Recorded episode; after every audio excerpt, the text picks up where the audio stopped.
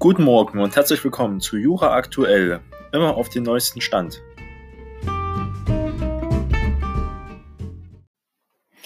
Die Geschichte rund um Trump und Twitter geht nun weiter. Nachdem Donald Trump, der US-Präsident, eine Verfügung gegen Twitter eingereicht hat, da die ihren Faktencheck unter Trump seinen Tweet gesetzt haben, klagt nun eine NGO, eine Non-Government Organization, gegen diese Verfügung von Trump. Ein Tweet des US-Präsidenten bestand den Fakten nicht. Trump schränkte daraufhin im Wege einer Verfügung die Möglichkeit sozialer Medien ein, gegen Nutzer vorzugehen. Dagegen reichte eine Non-Profit-Organisation nun Klage ein. Das ist unser Thema. Gegen die Verfügung, mit der US-Präsident Donald Trump den Handlungsspielraum von Twitter und anderen Plattformen einschränken will, ist eine Klage eingereicht worden. Die Order verstoße gegen den ersten Zusatzartikel zur US-Verfassung, der Redefreiheit garantiere, argumentiert die Organisation Center for Democracy and Technology am Dienstag Ortszeit. Sie klagte deswegen vor einem Bezirksgericht in der US-Hauptstadt.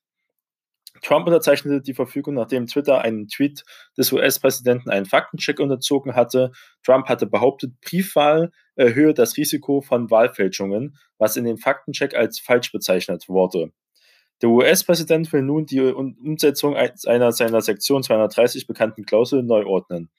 Gemäß dieser Regelung aus einem Gesetz von 1996 werden Online-Dienste nicht von, für die von Nutzern veröffentlichten Inhalten haftbar gemacht. Zugleich gibt sie den Plattformen weitreichende Freiheit, gegen bestimmte Inhalte oder Nutzer vorzugehen. Mit seiner Verfügung beauftragte Trump die Telekom-Aufsicht FCC und die Verbraucherschutzbehörden FTC Regeln für die Umsetzung von Sektion 230 auszuarbeiten. Die Verfügung nimmt damit den umfassenden rechtlichen Schutz der Online-Dienste in Visier, ein Grundpfeiler, der Facebook, Twitter und YouTube in ihrer heutigen Form erst möglich gemacht hat. Ein sehr interessanter Prozess, wenn man sich überlegt, dass das Gesetz, das Grundgesetz in diesem Fall diese Regelung von 1996 ist von Online-Diensten und wie die sich bis dahin entwickelt haben, ist es sehr fraglich. Twitter hat diese Tweets, zwei Tweets, einmal diesen Tweet, wo es um die Wahlfälschung geht, anderen um einen Gewaltaufruf oder einen Gegengewaltaufruf von Donald Trump gegen die Protester, die momentan für Black Lives Matter protestieren, gesetzt. Aber auch erst jetzt. Twitter ändert also auch jetzt seine Richtlinie in dem Bezirk. Facebook auf der anderen Seite möchte so etwas nicht machen und pocht auf die Redefreiheit, dass jeder etwas in diesem Bereich sagen kann und nicht so schnell zensiert wird. Also auch unterschiedliche Meinungen bei den großen Technologiewerten. Auf jeden Fall eine Entwicklung, die man beobachten sollte. Die Geschichte rund um Trump und Twitter geht nun weiter. Nachdem Donald Trump, der US-Präsident, eine Verfügung gegen Twitter eingereicht hat, da die ihren Faktencheck unter Trump seinen Tweet gesetzt haben, klagt nun eine NGO, eine Non-Government Organization, gegen diese Verfügung von Trump. Ein Tweet des US-Präsidenten bestand den Fakten nicht. Trump schränkte daraufhin im Wege einer Verfügung die Möglichkeit sozialer Medien ein, gegen Nutzer vorzugehen. Dagegen reichte eine Non-Profit-Organisation nun Klage ein. Das ist unser Thema. Gegen die Verfügung, mit der US-Präsident Donald Trump den Handlungsspielraum von Twitter und anderen Plattformen einschränken will, ist eine Klage eingereicht worden. Die Order verstoße gegen den ersten Zusatzartikel zur US-Verfassung, der Redefreiheit garantiere, argumentiert die Organisation Center for Democracy and Technology am Dienstag Ortszeit. Sie klagte deswegen vor einem Bezirksgericht in der US-Hauptstadt. Trump unterzeichnete die Verfügung, nachdem Twitter einen Tweet des US-Präsidenten einen Faktencheck unterzogen hatte.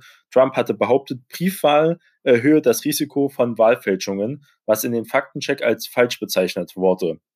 Der US-Präsident will nun die Umsetzung einer seiner Sektion 230 bekannten Klausel neu ordnen. Gemäß dieser Regelung aus einem Gesetz von 1996 werden Online-Dienste nicht von, für die von Nutzern veröffentlichten Inhalten haftbar gemacht. Zugleich gibt sie den Plattformen weitreichende Freiheit, gegen bestimmte Inhalte oder Nutzer vorzugehen. Mit seiner Verfügung beauftragte Trump die Telekom-Aufsicht FCC und die Verbraucherschutzbehörden FTC Regeln für die Umsetzung von Sektion 230 auszuarbeiten. Die Verfügung nimmt damit den umfassenden rechtlichen Schutz der Online-Dienste in Visier, ein Grundpfeiler, der Facebook, Twitter und YouTube in ihrer heutigen Form erst möglich gemacht hat. Ein sehr interessanter Prozess, wenn man sich überlegt, dass das Gesetz, das Grundgesetz in diesem Fall diese Regelung von 1996 ist von Online-Diensten und wie die sich bis dahin entwickelt haben, ist es sehr fraglich.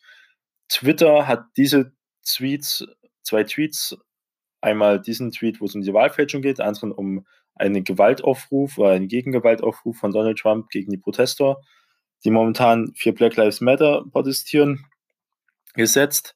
Aber auch erst jetzt. Twitter ändert also auch jetzt seine Richtlinie in dem Bezirk. Facebook auf der anderen Seite möchte so etwas nicht machen und pocht auf die Redefreiheit, dass jeder etwas in diesem Bereich sagen kann und nicht so schnell zensiert wird. Also auch unterschiedliche Meinungen bei den großen Technologiewerten. Auf jeden Fall eine Entwicklung, die man beobachten sollte. Unsere zweite News des Tages, Jura aktuell, bezieht sich auf ein aktuelles Urteil und zwar von dem Arbeitsgericht Bonn. Das Urteil ist vom 20.05.2020. Aktenzeichen ist 5CA 83-20. Und zwar geht es hierum, Arbeitgeber dürfen im Bewerbungsverfahren nach Vorstrafen, Ermittlungsverfahren nur fragen, wenn und soweit die künftige Tätigkeit des Bewerbers dies wirklich erfordert. Ein allgemeines Fragerecht gibt es nicht, entschied das Arbeitsgericht Bonn im Falle eines Auszubildenden der Lagerlogistik. Und das gucken wir uns genauer an. Um den geeigneten Bewerber zu finden, wollen Personaler oder Human Resources möglichst viel über den Kandidaten erfahren. Das kennt jeder, der auch selbst schon eine Bewerbung in einem großen Unternehmen abgegeben hat. Aber nicht jede Frage ist aus rechtlicher Sicht erlaubt und auch zulässig. Unzulässige Fragen darf der Bewerber bewusst falsch beantworten. Eine falsche Antwort auf eine zulässigerweise gestellte Frage kann aber im Nachhinein natürlich ein Kündigungsgrund sein oder sogar eine arglistige Täuschung. Immer wieder müssen Gerichte daher beurteilen, ob die Frage zulässig oder unzulässig war. Passiert öfters, als man denkt. So auch im konkreten Fall. Der Arbeitgeber fühlte sich von seinen Auszubildenden getäuscht, nachdem dieser ihnen nach einem knappen Jahr Ausbildungszeit mitteilte, dass er eine Haftstrafe antreten müsse. Das ist jetzt die Frage, ob eine Lüge im Bewerbungsverfahren gegeben war. Der Auszubildende als Fachkraft für Lagerlogistik hatte sein Ausbildungsverhältnis im August 2018 begonnen. Im Einstellungsverfahren musste er ein Personalblatt ausfüllen. Beim Punkt gerichtliche Vorurteilungen, schwebende Verfahren antwortete er mit Nein, obwohl er wusste, dass ein Strafverfahren wegen Raubes gegen ihn anhängig war und die Hauptversammlung noch bevorstand. Dann kam es zur Anfechtung des Ausbildungsvertrages wegen arglistiger Täuschung von Arbeitgeber. Im Juli 2019 teilte er seinen Vorgesetzten dann mit, dass er eine Haftstrafe antreten müsse und die Erklärung des Arbeitgebers brauche, um die Ausbildung während seines Freigangs fortführen zu können. Der Arbeitgeber erklärte daraufhin die Anfechtung des Ausbildungsvertrages wegen arglistiger Täuschung. Nun ist die Frage, ob es ähm, allgemeines Fragerecht des Arbeitgebers gibt nach Vorstrafen- und Ermittlungsverfahren. Das verneint das Arbeitsgericht Bonn. Das kann also nicht angefochten werden, der Arbeitsvertrag, wegen arglistiger Täuschung. Das Gericht stellte dazu klar, dass Arbeitgeber Bewerber im Einstellungsverfahren nur nach Vorstrafen fragen dürfen, wenn und soweit diese für die Art des zu besetzten Arbeitsplatzes relevant sein können. Es besteht kein allgemeines Fragrecht des Arbeitgebers nach Vorstrafen- und Ermittlungsverfahren jedweder Art. Dies gilt im Übrigen auch im Rahmen eines Bewerbungsverfahrens für den öffentlichen Dienst. Nun ist natürlich die Frage, wurde zu weitgehend unspezifisch gefragt. Im Rahmen seiner Tätigkeit hat der Azubi Zugriff auf verschiedene hochwertige Vermögensgüter des Arbeitgebers. Die allgemeine Frage im Personalblatt nach eventuellen gerichtlichen Verurteilungen und schwebenden Verfahren war aus Sicht der Richter bei einer Bewerbung für eine Ausbildung als Fachkraft für Lagerlogistik jedoch zu weitgehend. Denn nicht jede denkbare Straftat sei geeignet, Zweifel an der Eignung des Bewerbers für die Ausbildung zur Fachkraft für Lagerlogistik zu begründen. Natürlich jetzt die Frage nach Vorstrafvermögensverfahren war somit dann unzulässig. Bei einer Abwägung mit allen allgemeinen Persönlichkeitsrechten des Bewerbers kann das Arbeitsgericht Bonn zum Schluss, dass die Frage somit wirklich unzulässig war. Der Außenbitte durfte es folglich auch nicht wahrheitsgemäß beantworten. Damit war der Arbeitgeber nicht berechtigt, den Ausbildungsvertrag wegen arglicher Täuschung anzufechten. Die Entscheidung ist jedoch noch nicht rechtskräftig.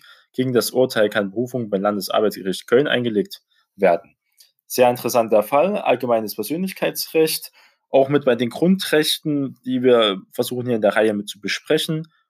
Ein sehr interessanter Fall, auch vielleicht sogar in den nächsten Jahren examensrelevant und ein schöner Punkt fürs Arbeitsrecht.